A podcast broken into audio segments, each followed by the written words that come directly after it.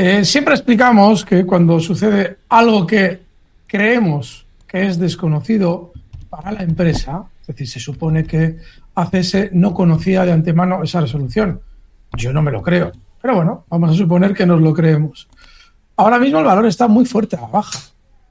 Eso no significa que su tendencia alcista haya finalizado, porque antes del recorte que ha realizado hoy no se ha producido un aumento de volatilidad. Sin embargo, fíjense qué casualidad que mientras en el mismo sector ferrovial continuaba subiendo durante el último mes, ACS se ha mantenido lateral. Hay que pensar, es decir, hay que desconfiar, hay que sacar conclusiones de una situación que yo no tengo la menor duda de que ACS la conocía, pero que le ha interesado a ACS colocarse en un punto cercano a 40 a vender durante un mes y realizar un movimiento lateral, el precio es inapelable, es la única realidad que tenemos a la hora de comprar o vender un valor.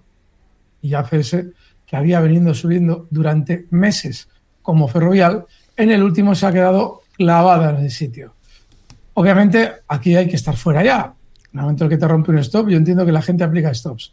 Pero un análisis a largo plazo no nos debe hacer pensar que lo que ha sucedido ahora, salvo que obviamente va a estar durante las próximas semanas e incluso meses más flojito, haya cambiado la realidad de la compañía.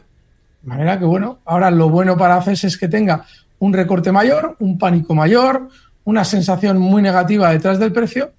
Si cayera, por poner un ejemplo, hasta niveles de 29 euros sería una maravilla. No sé si lo va a hacer o no, no tengo ningún criterio para pensar una cosa u otra porque la velocidad de la caída es enorme, no, no podemos saberlo, pero si lo hiciera sería ideal porque estaría dando una magnífica oportunidad de compra.